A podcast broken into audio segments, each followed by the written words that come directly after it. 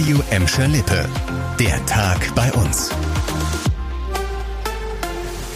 Mit Lena Klitzner, hallo zusammen. Monatelang wurde jetzt die große Traglufthalle im Sportparadies in Gelsenkirchen aufgebaut. Das hat sich alles ja ein bisschen verzögert und jetzt, so kurz vorm geplanten Start der Herbst- und Wintersaison, äh, gibt das erstmal nichts mehr. Unbekannte sollen die Traglufthalle nämlich stark beschädigt haben. So stark, dass nächste Woche dann doch nicht eröffnet werden kann. Das haben uns heute die Stadtwerke Gelsenkirchen gesagt. Nachdem das Zentralbad in der Stadtmitte abgerissen wurde, wird das 50 Meter Schwimmbecken im Sport Sportparadies vor allem für den Schulschwimmunterricht dringend gebraucht. Die Traglufthalle muss jetzt aber erstmal wieder abgebaut und dann repariert werden. Und wie lange das dauern wird, ist noch unklar. Laut dem Betriebsleiter der Gelsenkirchener Bäder wurde bei der Polizei schon Anzeige erstattet. Und Hinweise, die können auch helfen. Wer in der Nacht von Dienstag auf Mittwoch etwas mitbekommen hat, soll sich bei der Polizei Gelsenkirchen melden.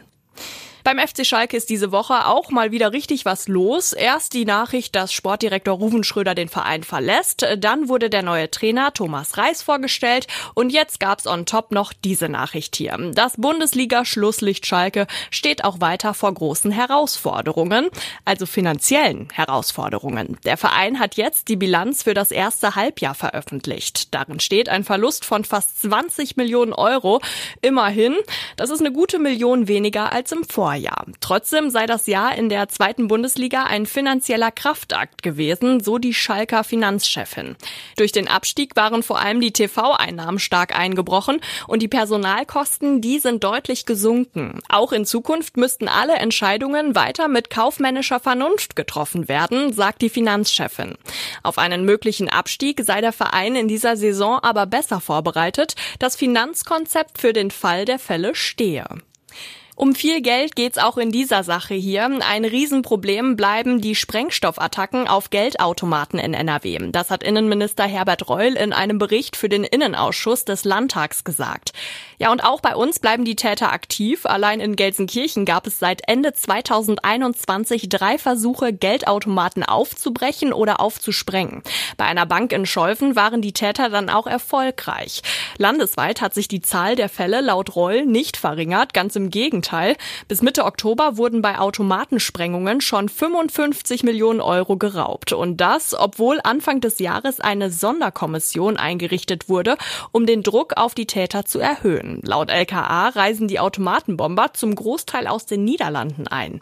Reul will die Soko jetzt mindestens bis zum nächsten Frühjahr verlängern. Damit euch nichts weggenommen wird, also ihr nicht beklaut werdet, äh, konntet ihr euch heute schon und auch morgen noch in Gladbeck, Bottrop und Gelsenkirchen zeigen lassen, wie ihr eure Wohnung am besten gegen Einbrüche sichert. Die Polizei ist dieses Wochenende nämlich mit mehreren Infoständen bei uns in den Städten am Start. Da stellen die euch dann zum Beispiel moderne Technik vor, mit denen Fenster und Türen einbruchsicher gemacht werden können. In Gelsenkirchen könnt ihr euch auch als Bauherren schon bei der Hausplanung Tipps holen, welcher Schutz sinnvoll ist. Heute standen die Beamten schon auf dem Grilloplatz in Gelsenkirchen-Schalke und auf dem Bäuermarkt in Bottrop.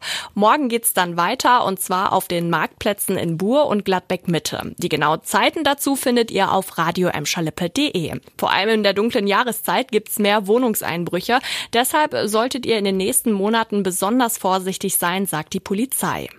Das war der Tag bei uns im Radio und als Podcast. Aktuelle Nachrichten aus Gladbeck, Bottrop und Gelsenkirchen findet ihr jederzeit auf radio und in unserer App.